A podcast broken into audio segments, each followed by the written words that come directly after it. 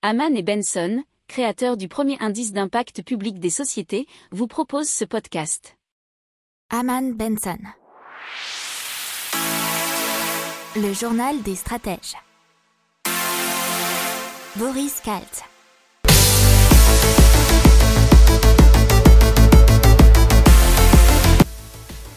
Bonjour à tous et bienvenue dans le journal des stratèges pour une revue de l'actualité éco-tech et impact du jour. La une, c'est Greenpeace qui remet en cause l'impact environnemental de fonds durables. Dans l'éco, l'accès à un logement abordable qui devient de plus en plus difficile selon le CDE. Dans la tech, un GPS au pied et dans l'impact, la réduction de la, de la pollution de particules fines grâce à l'hydrogène. Vous écoutez le journal des stratèges numéro 133 et ça commence maintenant. Et on parle de Greenpeace qui exige des critères plus stricts pour les fonds durables mettant en cause leur impact environnemental dans une étude demandée à l'agence de notation suisse InRate qui a passé au crible 51 fonds suisses et luxembourgeois. Alors les travaux ils se sont concentrés sur la Suisse dans la mesure où il s'agit d'un des plus grands centres financiers au monde pour la gestion de fortune, mais aussi sur le Luxembourg où sont domiciliés de nombreux fonds d'investissement en Europe. Alors l'étude a examiné 51 fonds durables en les comparant à des fonds classiques sur la base de données datant d'octobre 2020. Alors leur impact est généralement meilleur, mais la différence n'est toutefois pas significative selon cette étude, et l'écart avec les fonds classiques se limite à peu près à 13%. Alors il y a un point clairement positif, c'est que ces fonds se tiennent nettement plus à l'écart des grandes controverses environnementales celles qui sont les déforestations ou les marées noires, avec là pour le coup un écart très significatif par rapport au fond classique. Et on continue avec l'OCDE qui dans les pays développés pense que l'accès à un logement abordable devient de plus en plus difficile puisque c'est le poste le plus important du budget des ménages. Il faut savoir que de 2005 à 2015, le poids du logement dans les dépenses des ménages selon l'OCDE a connu une hausse de près de 20%. Ainsi, en 2015, les ménages à revenus intermédiaires y consacraient 31,6% de leurs dépenses contre 25,4% dix ans plus tôt. Alors la tendance euh, qui a continué même après 2015. La proportion grimpe à 37% pour les ménages du premier quintile, c'est les 20% qui gagnent le moins, contre 25% pour les ménages du dernier quintile, les 20% qui gagnent le plus.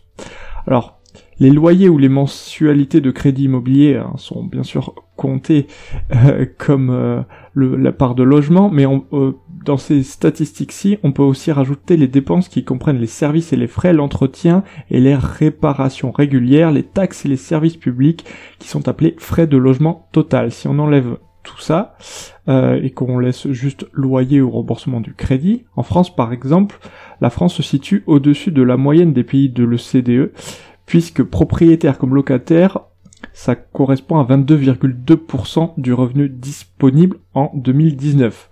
Depuis les années 2000, les prix de l'immobilier, euh, si on corrige l'inflation bien entendu, ont progressé dans l'OCDE de 88%, soit donc beaucoup plus rapidement que les revenus, nous dit l'OCDE.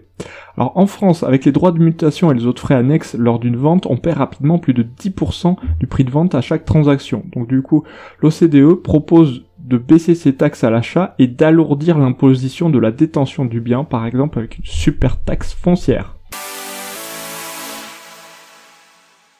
On parle d'un nouveau style de GPS complètement novateur, ça s'appelle Ashiraze et c'est un GPS pour les pieds et c'est Honda qui est associé avec Ashiraze et il développe actuellement un système de navigation GPS qui permettrait grâce à des vibrations au niveau des pieds et des orteils de suivre un itinéraire précis et d'atteindre sa destination facilement. Alors il est doté d'un capteur de mouvement et le système fonctionne en association avec une application pour smartphone qui se fixe à l'intérieur de la chaussure. Alors ce sont les vibrations ressenties au niveau des pieds qui vous guident tout au long de vos déplacements. Allez tout droit, l'appareil vibre sur la partie avant du pied, alors que si on doit tourner, les vibrations seront palpables du côté droit ou gauche selon la direction à prendre. Alors on parle maintenant d'hydrogène, mais l'hydrogène qui aide à la réduction de la pollution aux particules fines. Et c'est chez anti-smog. Alors, c'est grâce à un petit boîtier qui se branche sur l'arrivée d'air du moteur. Lorsque celui-ci est en route, ce mini électrolyseur injecte des petites doses d'hydrogène dans l'essence qui permet à celle-ci d'être mieux brûlée. Alors, dans un premier temps, le moteur est nettoyé et remis à neuf par une station de décalaminage à l'hydrogène conçue également par la société Antismog. Ensuite, le boîtier Antismog améliore en continu la combustion de l'essence et empêche la formation de dépôts d'hydrocarbures. Alors le moteur, une fois qu'il a été euh, rajeuni et dopé par le dispositif anti-smog, il rejette jusqu'à 80% de particules fines en moins et entraîne une baisse de 5 à 10% de la consommation de carburant. Euh, alors le dispositif pour l'instant équipe environ 1000 moteurs et Antismog a décidé de partager le résultat de cette démonstration en open source afin d'encourager la mise en œuvre de projets similaires. Sa, solution pardon, réduit également les coûts de maintenance en évitant le changement de certaines pièces encrassées comme le filtre à particules. Alors Antismog cible pour l'instant deux marchés, celui des gestionnaires de flotte mais aussi des garagistes. Ils ont créé un modèle économique qui est assez original pour éviter que le prix ne rebute les garagistes. Ils leur cèdent la station gratuitement et récupèrent 20 euros sur chaque intervention. Voilà, c'est tout pour aujourd'hui. Je vous souhaite une excellente journée. Je vous dis à demain pour plus d'infos. Ciao.